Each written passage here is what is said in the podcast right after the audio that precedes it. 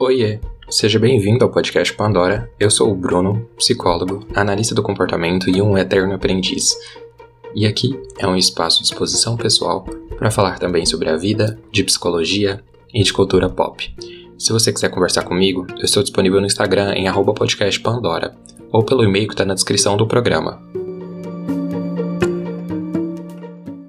Bom, gente, bom dia, boa tarde, boa noite. Eu sou o Bruno, host aqui do podcast Pandora, psicólogo, analista do comportamento, terapeuta afirmativo. Uh, a gente vai seguindo aí o ano com as pautas aqui no Pandora e hoje acho que é um, uma pauta muito importante. A gente vai falar de um tema que é necessário, assim, acho que para todo mundo. É, e para isso, eu convidei uma pessoa muito especial que vai se apresentar também, né? Primeiro eu queria agradecer a, a ele para assim por ter aceito o convite, né? Eu sei que é, é, um desafio a gente se expor, a gente falar, então às vezes a gente fica um pouco ansioso naturalmente, mas eu acho que vai ser bem legal uh, a gente ter essa troca, a gente falar aqui um pouquinho sobre essa pauta. Queria que você se apresentasse, Ale. Quem é a Ale Victori na terapia? Bom, Primeiro, obrigado pelo convite, Bruno, é um prazer estar aqui. Uh, eu, na terapia, sou psicólogo, sou mestre em Psicologia do Desenvolvimento e Aprendizagem, fiz toda a minha formação lá na Unesp de Bauru. Uh, eu trabalhei no meu mestrado com habilidades sociais, ansiedade, depressão na terapia comportamental, e hoje eu trabalho como psicólogo clínico, analista do comportamento também, e é, sobre um viés afirmativo. Beleza, ótimo.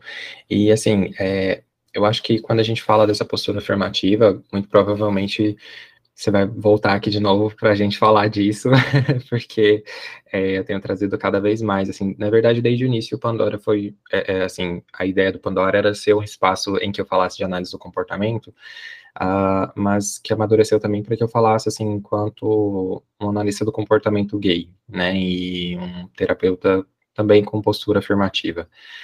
E acho que é importante a gente ter as nossas vozes, assim, representadas, a gente ter espaços para a gente falar das nossas vivências, então quero cada vez mais falar sobre as temáticas da nossa comunidade. Mas hoje a gente vai falar de habilidades sociais, né, então... É, eu sei que você já estudou um pouco sobre isso também, assim, ao longo de toda a sua formação.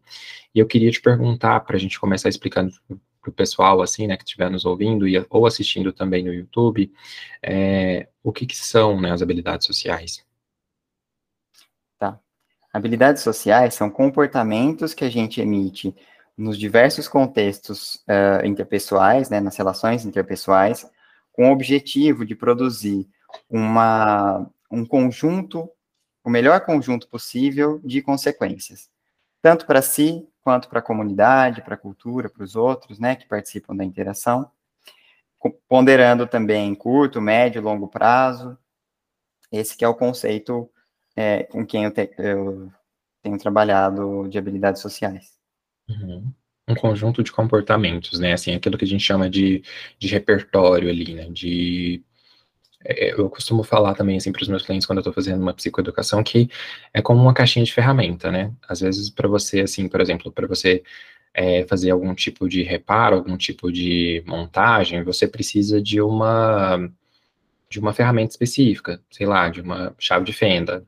Então, é, uma, uma chave Phillips não vai dar certo ali. E as habilidades sociais são, são, dessa forma também. A gente precisa de habilidades, de forma de se comunicar.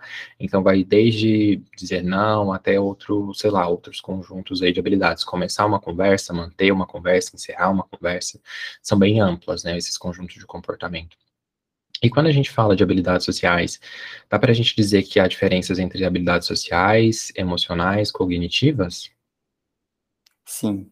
Mas antes eu queria dizer que eu gosto muito dessa metáfora da caixinha de ferramentas, porque de fato a gente é, vai ganhando, vai aprendendo repertório conforme a gente vai interagindo, e, e aí tu, todo esse repertório vai precisar ser utilizado, ser bem utilizado nos, nos contextos específicos.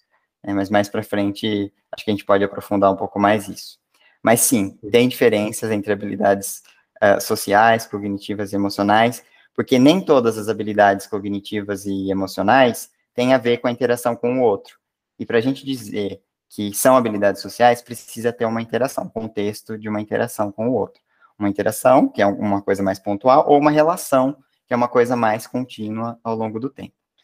É, por exemplo, é, para você é, pensar em como que você vai é, fazer um, uma receita de bolo, por exemplo. Você não precisa estar interagindo com uma outra pessoa, é que seria uma habilidade cognitiva, né? Pensar e, e habilidade emocional para você fazer uma regulação emocional, por exemplo. É, você está muito nervoso com alguma coisa, você não precisa do outro para fazer esse manejo da emoção.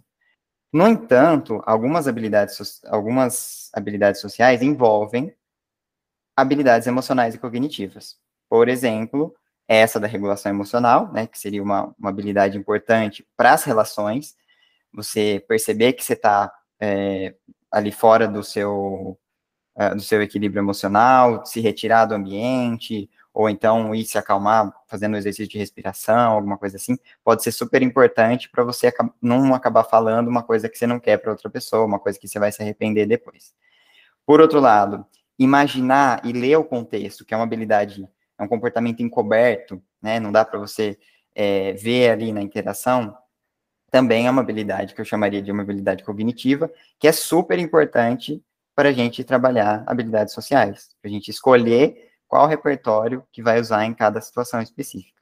Então, não é a mesma coisa, mas tem algumas intersecções entre esses tipos de habilidades. Perfeito, acho que ficou bem claro para mim. É, e quando a gente olha assim para esse, acho que teve algumas palavras assim que você trouxe dentro do, da sua fala que são uh, importantes aqui para a gente considerar também, né? Dentre elas, você falou do contexto, então acho que a gente pode tentar olhar um pouquinho para essa questão do contexto, né? Mas é interessante a gente pensar que há essa essa comunicação entre o que é uma habilidade social, que eu uso num contexto interpessoal, uh, habilidades emocionais, né, num contexto privado, ou seja, num contexto que eu tenho acesso, e habilidades cognitivas, né, também, assim, como que essas habilidades, elas estão interligadas, porque acho que hoje tem, a gente tem falado muito de inteligência emocional, né, dessas coisas assim, uh, principalmente nas redes sociais, é, mas uma coisa, ela, ela, assim, ela tá ligada à outra e todas elas estão ligadas ao contexto. Então, qual que é uhum. o papel, assim, né, do contexto quando a gente considera as habilidades sociais? O contexto é fundamental, uh, porque mesmo que a gente tenha algumas prescrições de como se comportar adequadamente em diferentes situações e tal, é, o contexto vai selecionar muito o, o, qual comportamento que é mais adequado. Por exemplo, é, se um, um, amigo muito próximo vem e pergunta para você como você tá, geralmente, é, se você falar para ele, contar tudo que você está passando, as coisas difíceis, desilusões amorosas, é, dificuldades no trabalho, dificuldades com a família, tudo, você vai receber como consequências o acolhimento, você vai receber é, às vezes um conselho, vai depender muito da interação. Mas, geralmente, funciona bem você desabafar com um amigo diante de uma pergunta de como você está. Agora, se uma outra pessoa, de um outro contexto, por exemplo, uma orientadora de mestrado ou um, um chefe no trabalho, te faz a mesma pergunta, como você está? Bom dia, como você está hoje? Se você fala, responder da mesma forma, o conjunto de consequências vai ser completamente diferente. Então, pode ser que a pessoa se afaste, pode ser que a pessoa deixe de perguntar para você, porque avalia que você está é, cruzando os limites entre trabalho e pessoais, né? Pode ser que a pessoa não te dê o acolhimento que você espera, nem os conselhos que você espera, né? E tudo, é, é claro que a gente tem que relativizar aqui, porque tem, tem muita gente que é amigo do, do orientador, tem muita gente que tem essa relação mais próxima com o chefe, com a chefe, mas, de uma maneira geral, assim, só para dar um exemplo, é, o contexto é fundamental nesse sentido. Outro exemplo, assertividade. Muita gente fala sobre a importância da assertividade hoje em dia, né? Ah, super importante ser assertivo. E, de fato, no geral, é importante ser assertivo. Só que tem alguns contextos em que a assertividade não funciona tão bem quanto um comportamento mais passivo. Por exemplo, quando você está diante de uma é, de um pedido de um, um superior no trabalho, né? É, se você expressar como você se sente diante daquele pedido, se aquele pedido te incomodar, se isso for recorrente, você sempre está expressando para ele que não está gostando da forma como ele está te pedindo, alguma coisa assim, pode ser que você perca seu emprego, pode ser que você é, crie ali um conflito que seja pior do que você ficar quieto. Né? Por outro lado, às vezes você falar com muito jeito para outra pessoa, numa situação em que a pessoa está te desrespeitando, não vai produzir o respeito que você quer. Você vai precisar falar de uma forma mais incisiva que uhum. é, é, um tom de voz um pouco mais alto, um pouco mais firme do que se você, do que o, a prescrição geral desse tom moderado que a assertividade prega, né? Então vai depender muito do contexto. E por isso que a gente fala de competência social. Competência social é outro conceito super importante, que é essa leitura do esse comportamento de ler o ambiente, ler as demandas ambientais, ler as demandas da interação e escolher o melhor repertório para cada situação. Então, você tem a sua caixinha de ferramentas, e aí você vai enxergar em que situação você está, avaliar, né, isso tudo na cabeça, a outra pessoa não vai perceber que você está avaliando. Uhum. É, e aí você vai escolher a melhor ferramenta para usar em cada uma, em, em, naquele contexto, em cada contexto que você tiver, para obter as melhores consequências ali possíveis. Perfeito, perfeito. E assim, é, eu acho, eu acho que é, é, muito significativo a gente pensar nessa questão do contexto e das habilidades sociais, assim, e da assertividade, porque uh, realmente, né, quando a gente está pensando sobre habilidades sociais, é, e quando a gente está estudando, né, habilidades sociais, a gente entende que vai haver uma um, um contexto ali, uma, uma avaliação dessa competência, uma avaliação do desempenho, é, e aí, acho que há, muitas coisas a serem consideradas, né, mas o que eu sempre trabalho em clínica também com os clientes, né, é a perspectiva de que, assim, ainda que a gente tinha, ainda que a gente tenha esses estilos de resposta, né, ou seja, assertividade, passividade, agressividade, passiva agressividade e tudo mais, é, é, sobre saber se adaptar ao contexto ali, né? Por exemplo, é, num contexto político, num contexto de militância, de defesa dos direitos, é preciso talvez que a gente tenha uma postura mais agressiva, né? Porque a gente está tentando se defender ali também, né? É, já como você falou, no contexto do trabalho, talvez a gente precise é, a, a, usar de uma, de uma passividade num local não que necessariamente a gente vai vá se submeter a situações degradantes, mas em que a gente consiga é, usar de cada uma de cada uma dessas habilidades, esses estilos de resposta dentro de um espectro de possibilidades ali, né? E, e assertividade, assim, acho que é muito importante também, Uh, mas é, é, é, tudo uma questão de adaptação, né, de entender também, assim, a, as consequências ali dessa contingência, né, de entender como que isso te afeta, como que essa interação impacta a relação com o outro, e como, e se você também é efetivo em atingir aquilo que você está se propondo, quando você está interagindo com alguém, porque a, as interações são pautadas de objetivos ali das partes, né, então a gente precisa muitas vezes sentir que a gente está resolvendo aquilo que a gente precisa, ao mesmo tempo em que a gente visualiza se a gente está mantendo uma relação com o outro saudável e com a gente mesmo, né? Uh, concorda? Faz sentido? Com certeza, com certeza. É, às vezes a gente precisa lançar mão de habilidades que a gente não gosta muito de usar, né? Mas que vão preservar a relação, vão preservar as coisas que importam para a gente. Sim, exato. E ela quando a gente fala assim uh, desse conjunto de, de, habilidades, de comportamentos, uh, elas são treináveis, né? E como é que a gente pode aprender, né? Eu coloco essa pergunta até para a gente abrir uma, uma perspectiva assim para pessoas que estejam nos ouvindo, que sejam é, pessoas assim, uh, não necessariamente psicólogos, terapeutas, e que queiram aprender, né, a se tornarem mais habilidosos. Então, como que a gente pode aprender? Tá.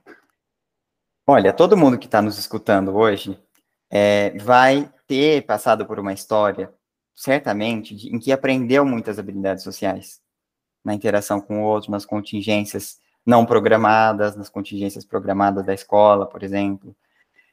É, e essas, essas, esses aprendizados, muitas vezes, vão criando, vão colocando várias ferramentas ali na caixinha, muitas vezes essas ferramentas são suficientes para a pessoa viver a vida toda, né? E aí, sem precisar passar por um treinamento específico, sem precisar trabalhar isso em terapia especificamente, né?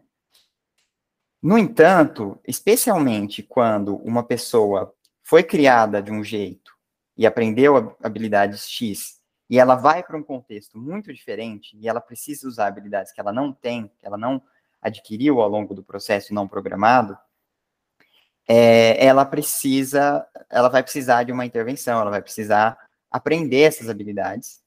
E aí, um treinamento de habilidades sociais pode ser bastante útil. E aí, como fazer isso? Né? Você pode passar na terapia, por exemplo, com algum profissional que entenda de habilidades sociais, que traga essas discussões também, que analise o seu comportamento, enfim. Uh, e é, esse treinamento pode ser mais estruturado, pode ser mais é, fechadinho, assim, por exemplo, ah, são 12 sessões em que a gente vai trabalhar 12 comportamentos diferentes. Ou uma coisa um pouco mais solta. E aí o, o terapeuta pode ver qual, qual é a sua demanda e é, oferecer ali discussões, treinamentos, roleplay é uma coisa que às vezes funciona bastante para treinar habilidades sociais, né, dentro de, um, de uma simulação ali que a gente chama, de uma, uh, uma situação simulada, uhum é, em que você oferece à pessoa a oportunidade de treinar uma habilidade X, em um contexto X que se define antes, né, e dá feedbacks para ele, para essa pessoa, uh, depois da, das interações e fazendo esse treino, né, treino com feedback é super importante. E análise funcional também é super importante dentro de uma terapia para que, que a pessoa desenvolva a competência social. Não basta só você falar, olha, diante, para fazer pedido, você tem que fazer pedido dessa, dessa, dessa forma. Aí a pessoa vai para a vida dela, num contexto super diferente daquele que, que, do genérico, né? E aí ela faz aquele pedido daquele jeito, não funciona. Uhum. Então, para fazer um treinamento é, personalizado de habilidades sociais, a gente tem que estar sensível ao contexto da pessoa. Então, eu vou contar um pouquinho como que eu fiz no meu mestrado. Perfeito. É, eu atendi um, um, público de mulheres, de mães, com ansiedade e depressão, com sintomas de ansiedade e depressão. É, e essas pessoas tinham uma sobrecarga de tarefas. Elas é, cuidavam da casa, cuidavam do, do, do trabalho, as três trabalhavam, e às vezes uma carga de trabalho bastante intensa. E aí depois uh, ainda precisavam cuidar dos filhos por conta de toda uma questão social de é, atribuição do, do cuidado dos filhos para a mulher, né? Então uhum. viviam uma dupla, tripla jornada de trabalho. E nesse contexto tava, tava essa sobrecarga toda estava produzindo um, um nível de adoecimento muito intenso, né? De muitos anos, inclusive. Como que a gente fez um treinamento de habilidades sociais para que elas uh, se colocassem um pouco mais nas relações, para que elas uh, negociassem com os maridos, negociassem com os filhos, para contribuir também, cada um fazer sua parte nas tarefas domésticas. É, então, como que eu fiz? Sessões de 90 minutos, terapia individual, comportamental, em que no começo da terapia a gente discutia, no, no começo de cada sessão, a gente discutia algumas demandas da semana da pessoa. Depois, primeiro a gente fazia uma avaliação de todas as demandas, as queixas e tudo mais. Depois a gente entrava com o, a parte mais é, direta de habilidades sociais, né, desse treinamento, desenvolvimento de habilidades sociais, competência social. Então, a gente é, levava algum tema, eu levava algum tema para a gente discutir na sessão. No começo da sessão, acolhia as demandas da, da pessoa, as demandas iniciais, né, demanda que aconteceu na semana, tudo. Depois, a gente tra eu trazia essa discussão, iniciava uma discussão sobre a habilidade social da, do dia, né, é, tentando entender como que aquela habilidade específica, por exemplo, fazer elogios, iniciar conversas, fazer críticas, expressar sentimentos, como que aquela habilidade poderia ajudar aquela pessoa, né, em que contextos que estava faltando ali um, um, uma adaptação dessa habilidade para que ela obtivesse melhores consequências nas relações. E depois uh, eu ofereci algumas dicas de como a, a literatura poderia ajudar, né, com, com algumas, é, algumas orientações, enfim. E depois a gente ia para o contexto de treinar. Então vamos escolher um contexto e é, treinar essa habilidade. Então vai, vai, vamos treinar expressar sentimentos para o seu filho. Então vamos lá, eu vou fingir que eu sou seu filho, vou tentar responder da forma como você me diz que ele responde, e é, você vai tentar usar essa habilidade de uma forma diferente da que você tem usado até o momento, né? Para a gente tentar é, obter melhores consequências. E aí, a gente fazia essa situação simulada, depois da situação a gente analisava, perguntava como que ela achava que tinha sido, é, e é, eu também dava o meu, meu feedback para ela, se precisasse, a gente treinava de novo, de novo, até que a gente chegasse num, num repertório ali que poderia funcionar no contexto de vida dela. Né? Então, a gente sempre tinha que avaliar, essa, programar essa generalização para o contexto da pessoa. Uh, então, aí depois disso, vinha a parte mais difícil, que era a tarefa. A tarefa era aplicar essa habilidade na vida, registrar como que tinha sido, como ela tinha se sentido, o que, que ela tinha falado, quais foram as consequências, tudo mais, e trazer na próxima sessão. E eu também entregava um material, que depois eu compilei no meu livro, um material sobre aquela habilidade, com essas prescrições da literatura. Mas sempre deixando bem claro que a pessoa deveria adaptar aquilo que ela estava lendo para a realidade dela. Não é só ler e, e falar, não, isso aqui, é, é, entender como uma, uma regra geral aplicável a tudo. Não, são dicas do que a pessoa poderia se, se atentar, né? É, para ela ver se funcionaria aplicar né, no, no contexto de vida dela. Inclusive, no livro, e nesses materiais escritos, eu colocava sempre uma pergunta: como que você pode usar essa habilidade na sua vida para melhorar suas relações? Ou qual dessas habilidades você ainda não, qual dessas dicas você é, acha que faria mais sentido aplicar para você?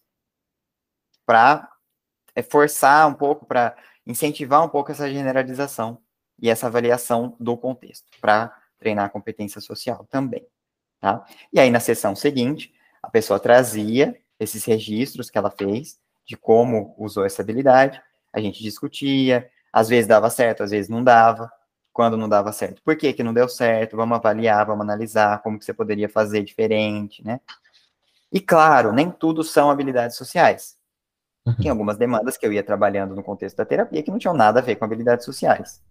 Tá? Por exemplo, uh, procrastinação, né? Às vezes aparecia que ela procrastinava na, numa tarefa específica, e aí a gente poderia trabalhar esse tema também, tem dentro do livro, que, e não, não é uma habilidade social, mas é, então só para dizer que nem tudo são habilidades sociais, algumas queixas da, da pessoa não tinham a ver com relações, tinham a ver com ela mesma. Então, a gente trabalhava isso também.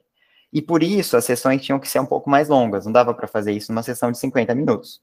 Por isso a gente estendeu o tempo para uns 90 minutos, mais ou menos, por sessão. E aí a gente fez um pacote com umas 20 sessões, mais ou menos, para cada participante. E aí depois reavaliava tudo, ansiedade, depressão, repertório de habilidades sociais, perguntava para ela o que, que ela tinha achado, enfim. Para quem tiver mais curiosidade de saber disso, tem na minha dissertação tudo detalhadinho, como que eu fiz esse processo. Foi um processo bastante complexo, mas que trouxe resultados bem interessantes, às vezes não só no, na, no, no repertório de habilidades sociais. A gente usou o IHS Delpret, né, que é um instrumento que avalia repertório de habilidades sociais. Mas para duas das participantes, não ficou tão claro esse ganho em habilidades sociais, mas ficou mais claro um ganho em competência social, que o instrumento não avalia que é escolher a melhor habilidade para o contexto específico. Porque muitas vezes elas tinham essa habilidade, só que elas não usavam no contexto, né? Não entendiam que seria importante usar aquela habilidade naquele contexto específico. Então usava no trabalho, usava com as amigas e tal, e não usava dentro de casa. E usar poderia ser importante. Ou vice-versa, né? Usava em casa, mas não usava no trabalho. E aí sobrecarregava, enfim. Então, mais ou menos assim que eu trabalhei no meu mestrado. Perfeito. E o seu mestrado é, é, foi justamente aquele livro que você, assim, o resultado foi aquele livro, né, que vocês compilaram, assim, com é, algumas instruções, algumas ferramentas, assim, né? O Ale compartilhou comigo o material até para que a gente pudesse é, falar um pouco, né, sobre isso, e eu achei muito interessante, assim, porque é, eu também trabalhei com, com no IHS, né, na, na graduação, assim, para fazer um trabalho que era focado em assertividade também no contexto da relação terapêutica, e, e eu achei que foi é um instrumento muito importante, né? Então, assim, o que, que a gente está falando aqui, né, para que todo mundo é, tenha conhecimento? Quando a gente está falando de habilidades sociais e de todo esse conjunto aqui, a gente fala de um, uh, de um campo da psicologia que já tem um embasamento ali por trás, né? então, então temos instrumentos, inventários, ferramentas para poder avaliar uh, os desempenhos, assim, nas situações, é, temos o treinamento também de habilidades sociais, e habilidades sociais, elas são, assim, de suma importância, porque são um conjunto de, de, de repertórios ali, de, de habilidades, que caso a gente não tenha oportunidade, né, ou a gente não esteja sujeito ao contexto de aprender essas habilidades, por alguma privação, enfim, é, isso pode gerar também sofrimentos, né, na, na vida dos sujeitos, assim, na vida das pessoas. Então, acho que é importante a gente olhar para isso e a gente pensar nessa, nessa questão das habilidades sociais, é, como muitas vezes, é, como elas, elas fazem parte do processo terapêutico, assim, né, elas estão sempre ali associadas ao trabalho que a gente está desenvolvendo. Eu acho muito importante, Ale, quando você fala dessa questão, assim, da competência, porque, de fato, né, é, não é só simplesmente sobre aprender regras de como se comportar, né, não é sobre ter um manual, um... Uh, enfim, um, um, um, conjunto de instruções do que fazer, mas é sobre saber se adaptar também, né, diante do contexto, novamente, é sobre saber, assim, fazer essa, essa interpretação, agir, visualizar onde é cabível é, os estilos de resposta ali dentro dessas interações, e muito bem dito também quando você fala que não é só uma questão de habilidades sociais, né, as habilidades sociais também, elas podem ser impactadas também por outros quadros clínicos, né, como a depressão, como a ansiedade, como outras demandas aí também.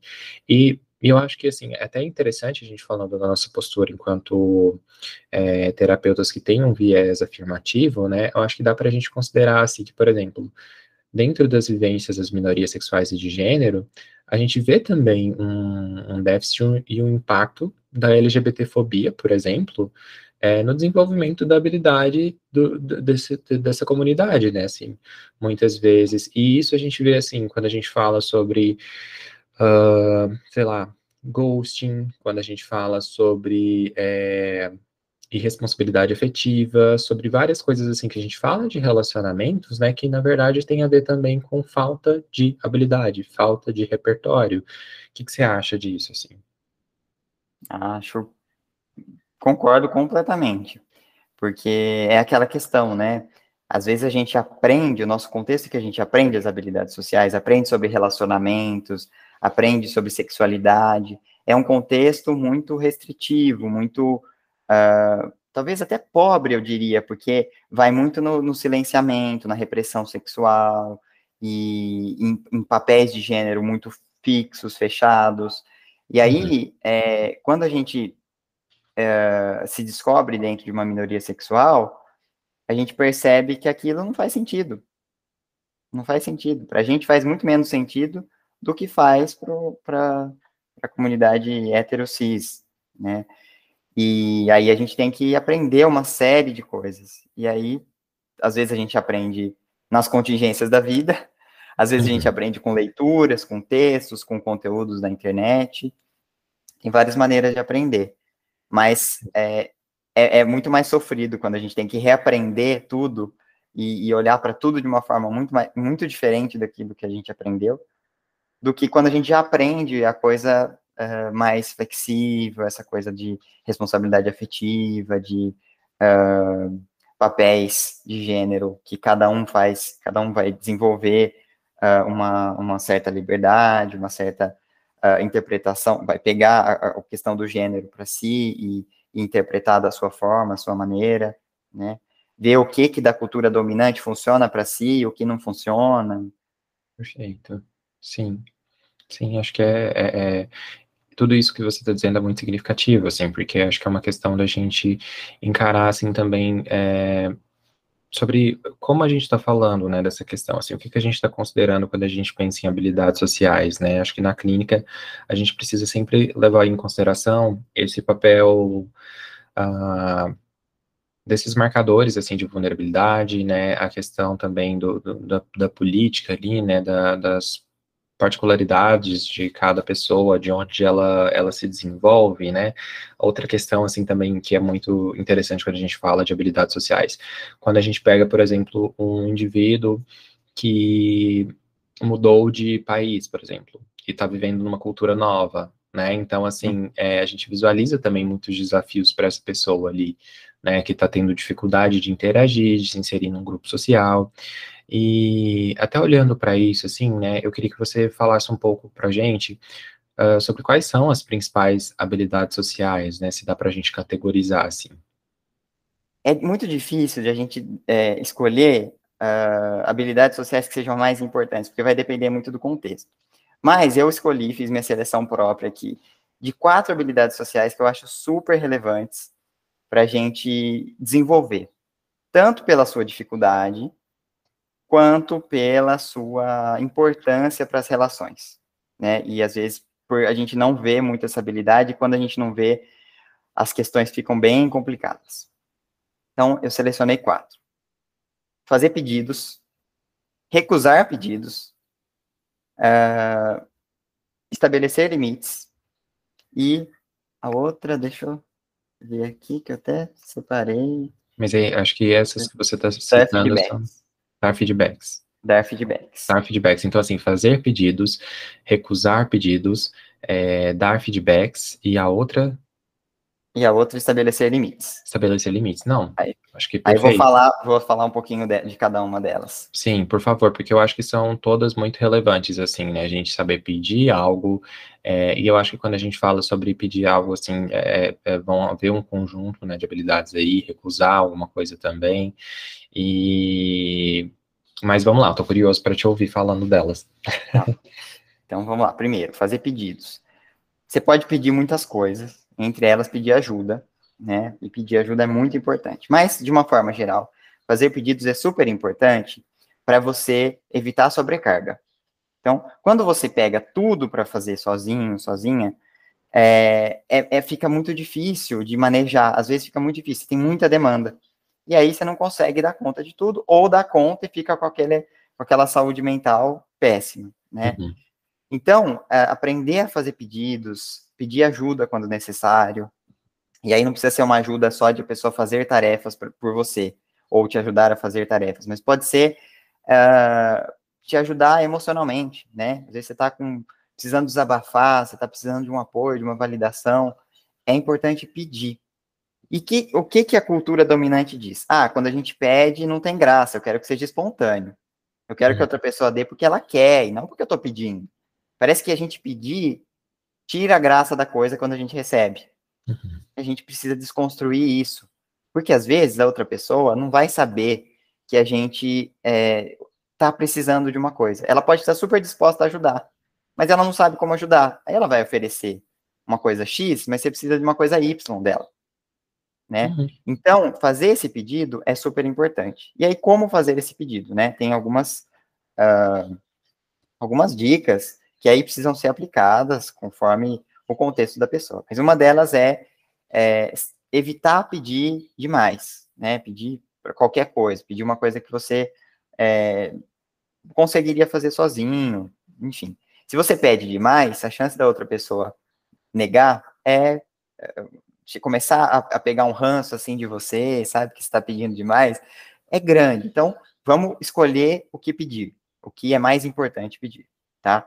Outra coisa, uh, evitar florear muito, evitar ficar, ai, porque sabe, eu, eu, eu tenho uma certa questão, que é isso, aí conta a história inteira, fica uma hora conversando e depois no final faz aquele pedido que a pessoa nem entende que você está pedindo direito. Uhum. O ideal seria a gente pedir, fazer o pedido, a gente até pode explicar por que, que a gente está pedindo. Mas o ideal seria a gente pedir sem muito floreio, pedir diretamente, a gente tem o direito de pedir para outra pessoa alguma coisa, né? E, por outro lado, assim como a gente tem direito de pedir, a outra pessoa tem que ter direito de recusar. A pessoa tem o direito de recusar. Né? Se, gente, se você está pedindo, é porque você pressupõe que a pessoa pode dizer sim ou não. Senão seria uma ordem, aí não seria um pedido. É, então a gente tem que estar tá preparado para receber um não, por mais difícil que seja. E aí, como que seria esse preparo? Primeiro, considerar a possibilidade da outra pessoa falar não e o que, que você faria se essa pessoa falasse não. Né? Uh, segundo, se a pessoa falar não, você pode até tentar argumentar, falar, olha, mas eu preciso muito que você faça isso, tal. Mas se a pessoa continuar insistindo no não, insistir muito, ficar insistindo muito para outra pessoa, pode até fazer com que ela uma hora ceda. Só que você vai estragar a relação, né? De alguma maneira você pode acabar fazendo com que aquela relação se deteriore muito. Então, o custo para a relação pode ser muito alto. Então, ponderar aí o quanto você pode pedir, até onde você pode insistir para a pessoa. Essas são algumas das dicas, tem muitas outras, mas só para dar uma, uma ideia assim, de que tipo de dicas a gente dá quando a gente fala de fazer pedidos. E aí vamos para outro lado, né? Recusar pedidos, recusar quando a outra pessoa te pede alguma coisa. Também é importante pelo mesmo motivo, evitar sobrecarga. Às vezes a outra pessoa vai te pedir uma coisa que vai te sobrecarregar.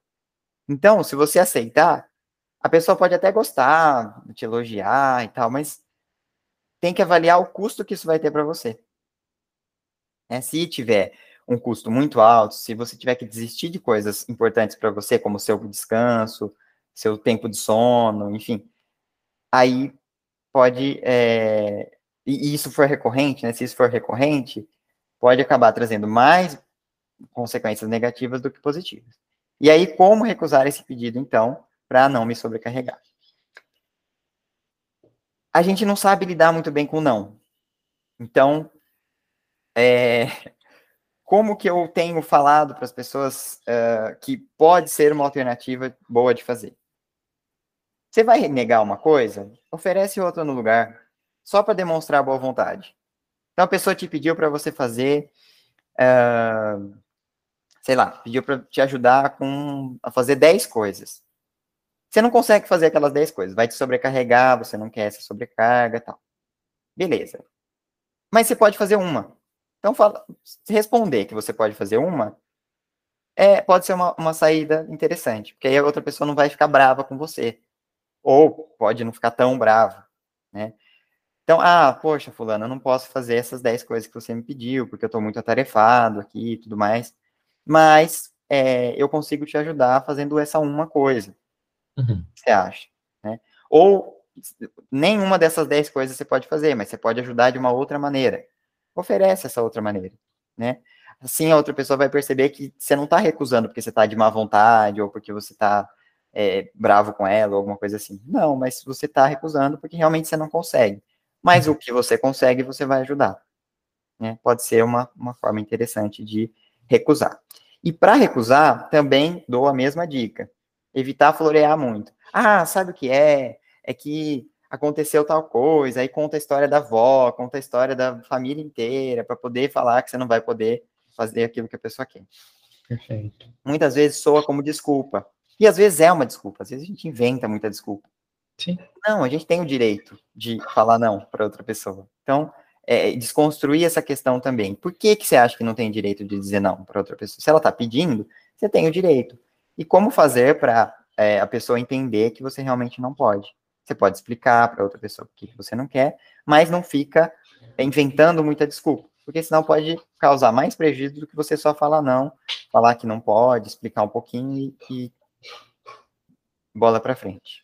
Sim, sim. E assim, até olhando para esses pontos assim que você traz ali, que eu acho que eles são muito importantes, é, eu sempre gosto de enfatizar, né, que a gente vive não só numa cultura em que muitas vezes é difícil dizer não, mas muito porque as pessoas têm dificuldade de escutar não.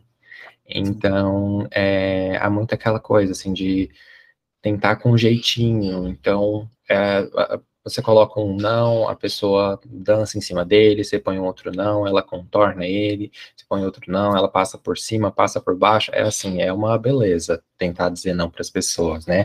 E às vezes a gente precisa dizer não, sabendo que você vai frustrar outra pessoa e que essa, essa frustração é da outra pessoa e ela tem que se virar com isso aí para lá, né? Não é você, assim, você não precisa ficar falando ou, ou sei lá, ou fazendo alguma coisa também só para agradar os outros, né? Eu acho que isso é importante também, assim, da gente poder pensar e gostei muito da forma como você colocou, assim, que isso é trabalhado também. Uhum. É, eu, eu, eu ia, trazer um outro complemento, mas eu quero te ouvir mais para trazer, assim, uma outra pontuação também. Tá.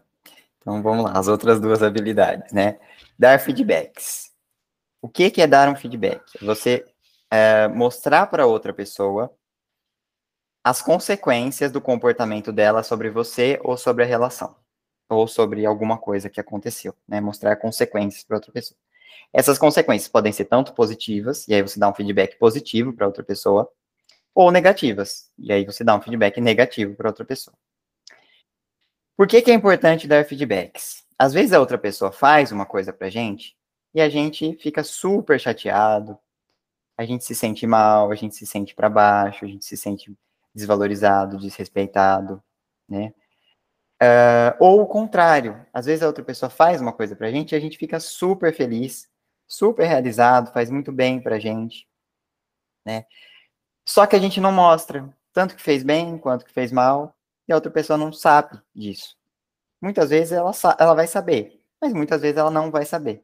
Nesses momentos que ela não vai saber, é importante.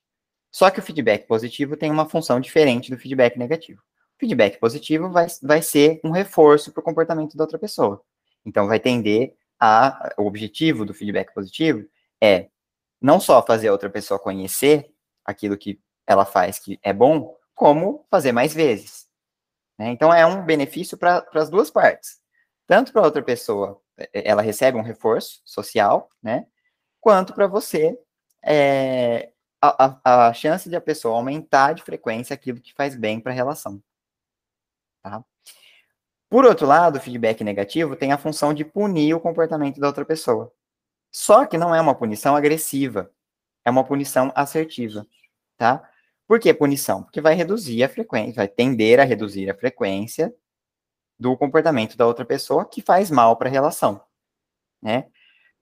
A gente, claro, trabalha sempre num viés de reduzir o máximo de punição possível, tentar trabalhar só com reforço positivo, ou reforço negativo, mas o foco é o reforço positivo, mas às vezes a gente precisa oferecer é, esse, é, esse feedback negativo para interromper algo que está nos fazendo mal. Né? Então, faz bem para a relação. Ao mesmo tempo que é uma punição, ela é uma punição construtiva para a relação. Né? Uhum. Pode ser uma. Claro, a outra pessoa pode lidar mal com isso. Aí é outra questão, é como você estava falando. Aí é, a pessoa que lide com a frustração dela também. Né? Mas é importante que ela saiba o mal que ela está fazendo, especialmente quando é uma situação recorrente. Né? Pode ser que seja pontual, aí vale a pena ignorar. Ah, fez aquilo, mas não vai fazer mais, tudo bem, estava num mau dia. Mas se a pessoa está insistentemente fazendo aquilo e você não está conseguindo mostrar para ela que está fazendo mal, o feedback negativo é importante. Perfeito. Sim, eu concordo muito, assim, eu acho que são formas também da gente é, conseguir, assim, produzir efeitos positivos ali na vida das pessoas, né? O que, que eu quero dizer com isso? Muitas vezes a gente trabalha habilidades sociais no contexto de um relacionamento, quando a gente percebe uma carência daquele cliente ali, né?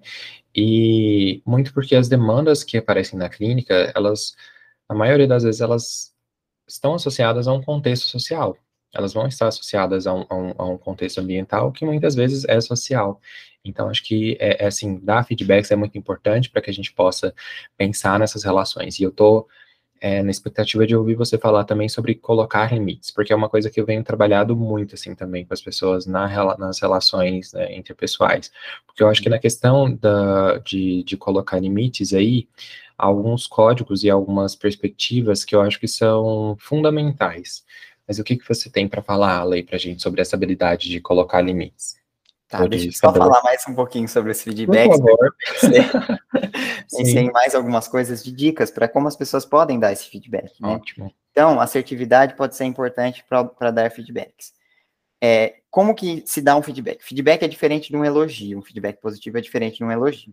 No elogio, você só avalia o comportamento da outra pessoa. Você qualifica. Ah, olha como você tá lindo. Tá.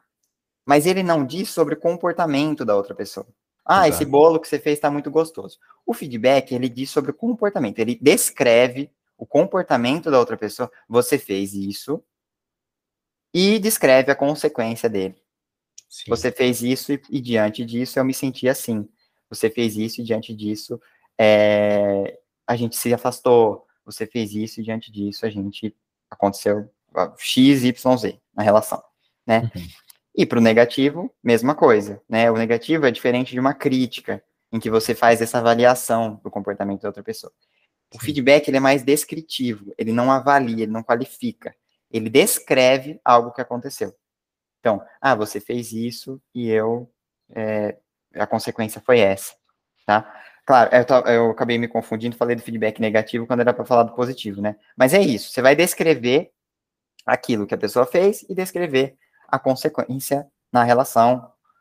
É, e para o feedback negativo, às vezes é interessante você também dar uma sugestão de como a pessoa poderia fazer diferente. Então, você fez isso e a consequência foi essa. Da próxima vez, eu acho que seria mais interessante se a gente conversasse de tal maneira. Se você fizesse, se você se comportasse de tal maneira. Então, você dá uma luz para a pessoa também do que fazer. Porque às vezes ela só sabe fazer daquele jeito. Uhum. E você, ela fica no escuro. Você fala que não pode fazer de tal maneira, mas tá, então como que eu vou fazer? A outra pessoa fica, né? Então, dar essa sugestão pode ser interessante. Sim, eu, eu assim, eu, eu acho que quando você falou sobre as primeiras habilidades que você considera assim principais, é, eu estava querendo falar de uma coisa. Acho que agora é cabível falar disso, assim, para contextualizar. É, acho até interessante porque antes da gente começar a gravação, a gente estava falando um pouquinho, né? E eu tinha mencionado para você que uh, sobre a questão da comunicação não violenta. Você já estudou, né, sobre comunicação não violenta? Imagino. Você já viu alguma coisa assim sobre, né? Então, eu não, não me aprofundei em comunicação não violenta, eu estudei sobre habilidades sociais de uma maneira geral.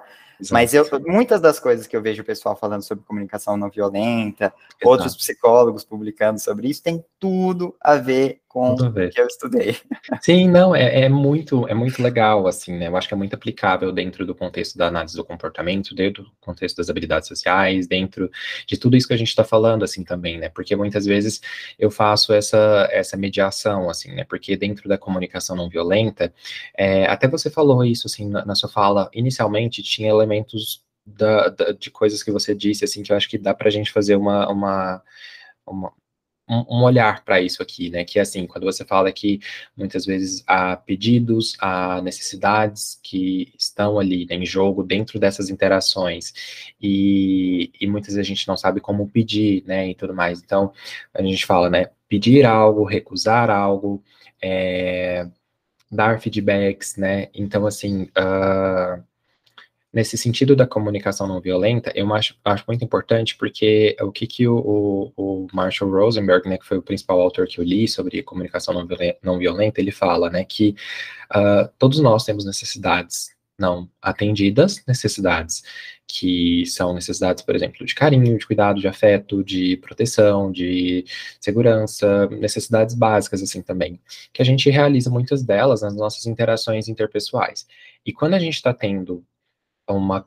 Uh, como que eu, me fugiu a palavra, mas uma carência, um déficit, uma negligência na atenção a algumas dessas necessidades, a gente passa por uma frustração, a gente passa por uma raiva.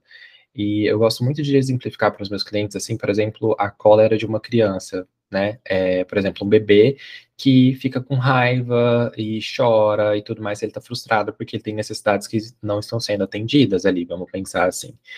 E, e, quando os pais descobrem, né, quando os cuidadores descobrem quais são as necessidades dessa criança, é, eles conseguem sanar essas habilidades ali, é, essas necessidades.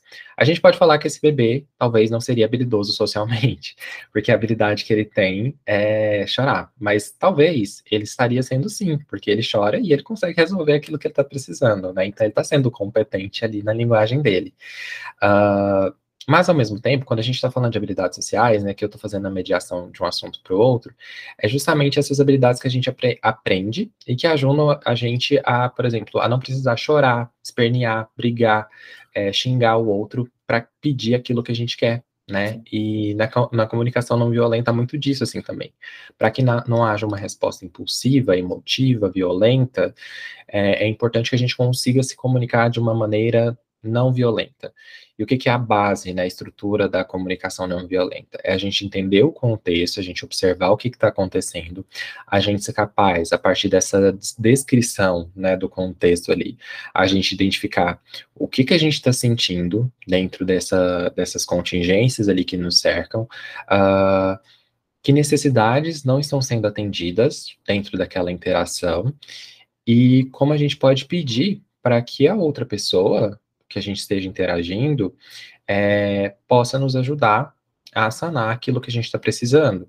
Uhum. Então, essa é uma estrutura, assim. Eu quis trazer isso à tona porque ficou martelando, assim, na minha cabeça, que eu acho que eu gosto de fazer essa mediação entre quando eu, quando eu trabalho habilidades sociais e quando eu trabalho é, todas essas habilidades que a gente falou até aqui, né?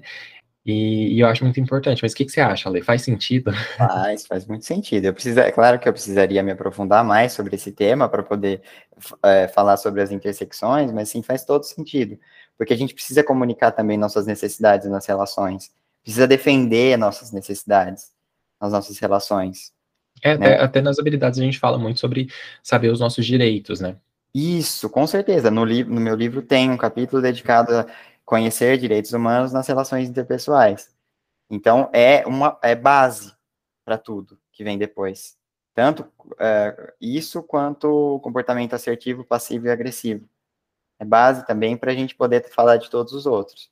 E a questão de comunicação violenta, não violenta, também é uma coisa que é um, é um pressuposto básico para a gente falar de relações, de habilidades sociais. Perfeito. Perfeito. E, e, quando a gente fala de estabelecer limites, assim, vamos lá. Quero, quero muito saber o que, que você tem para falar. A importância de estabelecer limites é a gente se proteger, a gente preservar a nossa saúde mental e evitar adoecimento. Né? Uh, e como estabelecer limites nas relações? Para estabelecer limite, não dá para a gente. É, já, é, quando a gente chega numa situação que a gente precisa estabelecer um limite, já está crítico geralmente, né? Uh, eu, eu gosto de trabalhar assim, porque muitas das vezes a gente consegue comunicar nossas demandas e tal, sem precisar estabelecer um limite mais rígido. Mas quando chega nesse ponto, a gente às vezes está numa situação de desrespeito contínua, crônica. Então a gente precisa ir lá e colocar esse limite. E como colocar esse limite? É, passa por a gente uh, ser um pouco mais enfático, ser um pouco mais, aumentar às vezes um pouco mais o tom de voz, dizer aquilo que é o nosso limite, sem muito floreio, sem uhum. muito, uh, assim, sem muita delicadeza. Claro, você precisa cuidar da relação, mas ao mesmo tempo é importante falar, colocar diretamente, assertivamente esse seu limite. Perfeito. Né? E não só uh, negociar, já não está mais num contexto de negociar, de pedir, né? Se, se tiver nesse contexto de pedir, beleza.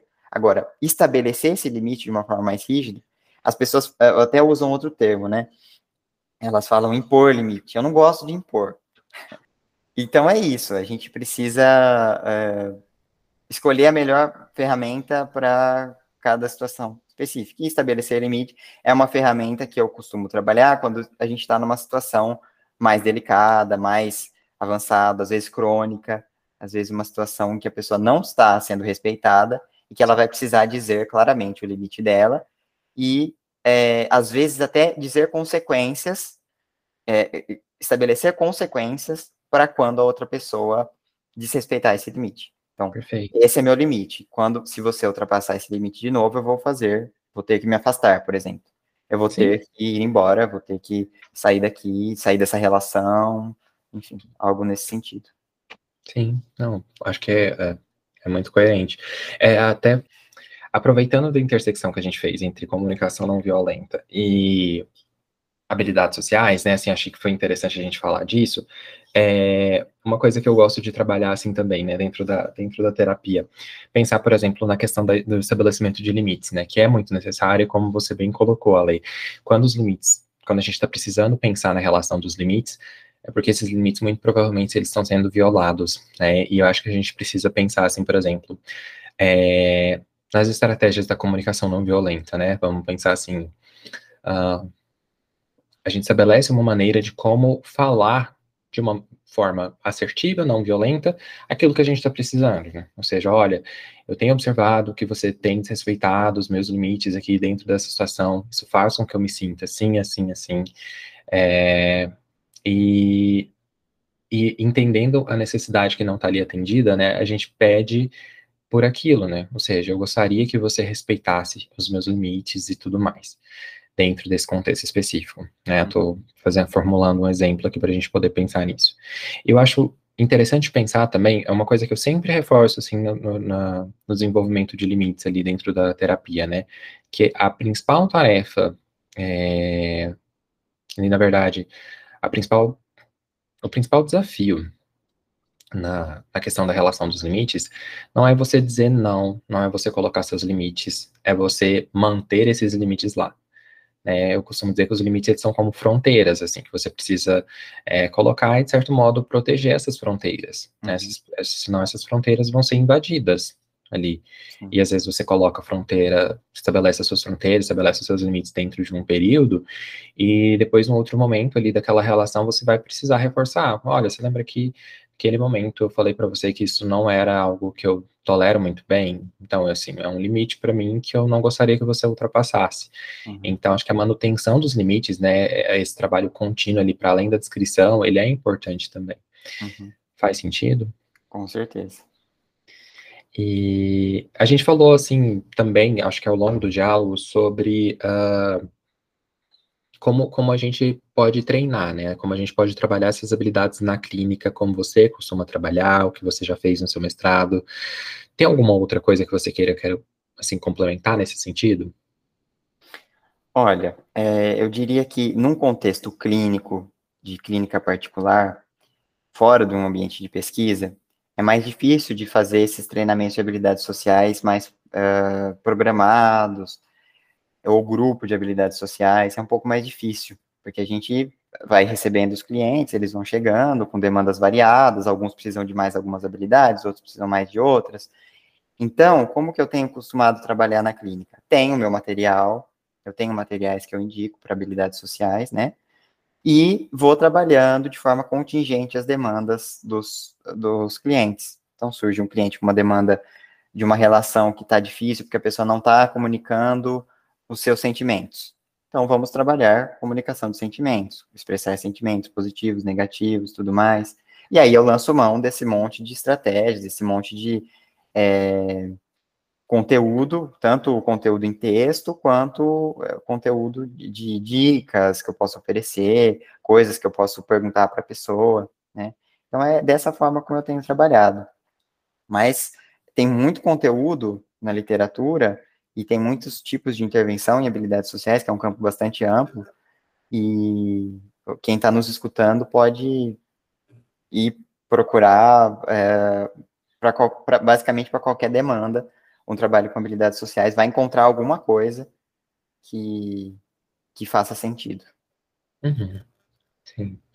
É, eu, eu, concordo, assim, com você. Eu acho que é, há, há, várias maneiras de serem trabalhadas, assim, né? Acho que a gente precisa pensar que não necessariamente a gente sempre vai desenvolver um trabalho em habilidades sociais é, demasiadamente cartesiano, né? Assim, tudo certinho, pragmático, metódico. Uh, mas muitas vezes a gente precisa, até mesmo para que seja desenvolvida uma competência, é, essas habilidades elas precisam estar sujeitas ali às contingências, né? Então, é aquilo, né? Aprendizagem por regras, aprendizagem por instruções. Às vezes ela é falha, porque se você tiver só o manual e o script de como se comportar em alguma situação, você não vai conseguir improvisar. E às vezes a gente precisa improvisar, né? As habilidades sociais são sobre isso também. Bom, mas assim, pensando que essa era uma pauta introdutória, que a gente queria trazer esse tema para as pessoas, ajudar todo mundo a entender e a pensar um pouquinho, eu queria te dizer, Ale, que eu estou muito satisfeito, assim, fiquei muito feliz da gente ter conseguido fazer essa troca, esse diálogo aqui. Gostei muito de falar mais contigo. É, sempre indico você, assim, como um profissional que eu confio. E foi muito importante, né? E que essa seja também a sua primeira participação no Pandora de muitas. Espero ah. que né, a gente volte. Mas eu queria saber o que, que você achou também. Ah, também adorei. Agradeço muito por você ter me chamado. Foi uma conversa super gostosa. É, você é um ótimo host, é, sabe trazer várias discussões, articular os temas. Então, tá de parabéns, não só pela nossa conversa de hoje, mas pelo, pelo trabalho que você tem desenvolvido, que está muito legal mesmo.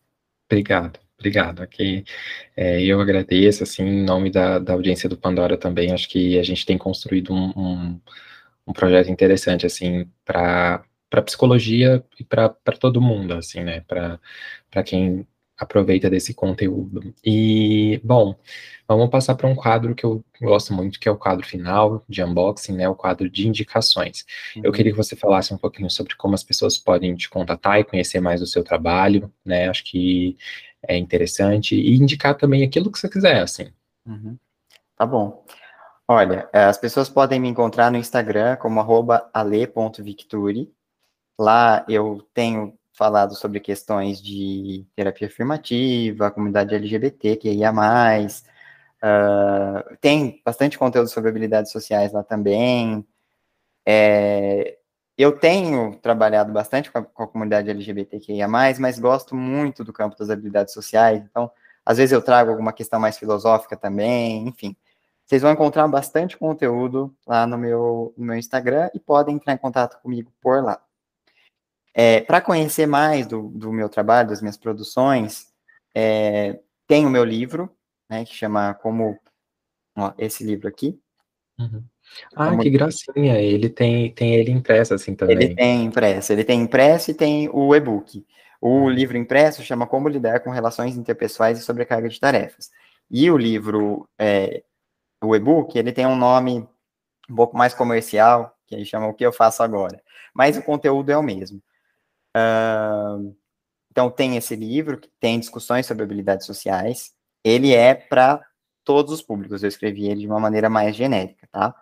E com essas perguntas para a pessoa adaptar o, o que ela está lendo para a realidade dela, enfim. Lá na minha dissertação, vocês vão conseguir encontrar como que eu desenvolvi esse meu projeto de mestrado, e é, tem lá as tarefas que eu dei para as participantes, tem toda a discussão que eu fiz, tem estudos de caso, está bastante rica, tem mais de 200 páginas minha dissertação. Então, tem conteúdo, tem bastante conteúdo lá, inclusive o, a intervenção que eu utilizei, né, tem lá. Tem um artigo que eu publiquei na Reflexão e Crítica também, que, que vai resumir essa, essa uh, a intervenção que eu fiz, os resultados que eu obtive, tá? Lembrando que é uma, uma intervenção inicial, né? Um projeto, praticamente foi um projeto piloto de uma intervenção que a gente está desenvolvendo e que a gente tem trabalhado é, em, em, um grupo de, no grupo de pesquisa da Alessandra Silva. E falando de, de conteúdos, né? Eu indico bastante para quem está começando a estudar coisas nessa área, o livro Competência Social e Habilidades Sociais, Manual Teórico Prático, dos, dos Delpret, né, da Zilda e do Almir, é um conteúdo bastante legal. Ele traz é, conceitos sobre o campo das habilidades sociais. E no final do livro, ele traz várias dinâmicas que eles desenvolveram para trabalhar com habilidades sociais, especialmente em grupo, mas dá para trabalhar no individual. Algumas delas dá para adaptar para trabalhar no individual também. É um conteúdo bastante rico, um livro muito legal. E atualizado também, tá? E, de uma maneira geral, indico o, a, a literatura inteira dos Delpret, eles têm muito conteúdo, eles dedicaram a vida deles a estudar habilidades sociais, então eles têm muito conteúdo mesmo, só procurar, tem artigo, tem livro, tem muitos livros, indico o conteúdo deles. Também indico um artigo, deixa eu só pegar o nome aqui, Habilidades Sociais e Análise do Comportamento, Compatibilidades e Dissensões Conceituais Metodológicas, da Alessandra Silva, que foi minha orientadora, e do Kessler Carrara, que também foi meu professor, Uh, é um, um, um, texto que vai trazer essa, essa essa articulação entre análise do comportamento e habilidades sociais, e traz umas discussões mais filosóficas, mas também traz algumas discussões mais práticas, aplicadas, e uh, a Alessandra tem estudado bastante mesmo sobre habilidades sociais, em diferentes contextos, com criança, com pais, com uh, habilidades conjugais, enfim. Muita coisa sobre habilidades sociais em artigo publicado, tem livro também, enfim, vocês podem procurar coisas dela. E tem muitos outros autores produzindo sobre habilidades sociais, não só aqui no Brasil, como lá fora. Recomendo que você, que te, tem interesse nisso, uh, pesquise um, escolha uma demanda, escolha um público, por exemplo, que você goste e pesquise sobre isso. É, então, ah, eu gosto de trabalhar com crianças. Estou interessado em habilidades sociais. Procura habilidades sociais, crianças lá no Google Acadêmico ou em algum mecanismo de busca aí, vocês vão encontrar bastante conteúdo. Bom, essas são minhas indicações. Perfeito. Eu adorei as dicas, assim, eu vou deixar, é, é, só reforço as suas dicas. Agradeço também o fato de você ter compartilhado comigo o livro, assim, é realmente muito bom. É, eu tenho uh, começado, né, pra, até porque é, foi bem breve, assim, o, o, intervalo até a gente, a gente conseguir gravar, então não deu ainda para eu ler ele todo, mas estou achando muito interessante. E, assim, acho que é sempre relevante, como a gente falou, uh, até mesmo pela, pela importância dessa pauta, a gente pensar e a gente ajudar as pessoas a melhorarem seus relacionamentos, né, a partir das habilidades sociais. Bom, mas a gente vai se despedir então daqui de vocês, ouvintes, e depois a gente vai se despedir em off, mas novamente só agradecimentos a você, a Lei, e obrigado também a todo mundo que ouviu ou que assistiu a gente até aqui. Pode ficar à vontade também para se despedir. Obrigado a todo mundo que ouviu. Uh, espero que tenha sido uh, produtivo para vocês. Espero que vocês tenham gostado. E fica aí o meu, meu convite para irem conhecer meu Instagram, para entrar em contato, se quiserem conhecer mais sobre o meu trabalho. Fico à disposição. O podcast Pandora está disponível nas principais plataformas de áudio. Se você gostou do que ouviu aqui, não esquece de seguir no Spotify ou na Amazon, de assinar e avaliar no Apple Podcasts, de se inscrever no Google Podcasts ou no Cashbox, ou ainda de favoritar no Deezer. Assim você fica por dentro sempre que sair um novo episódio.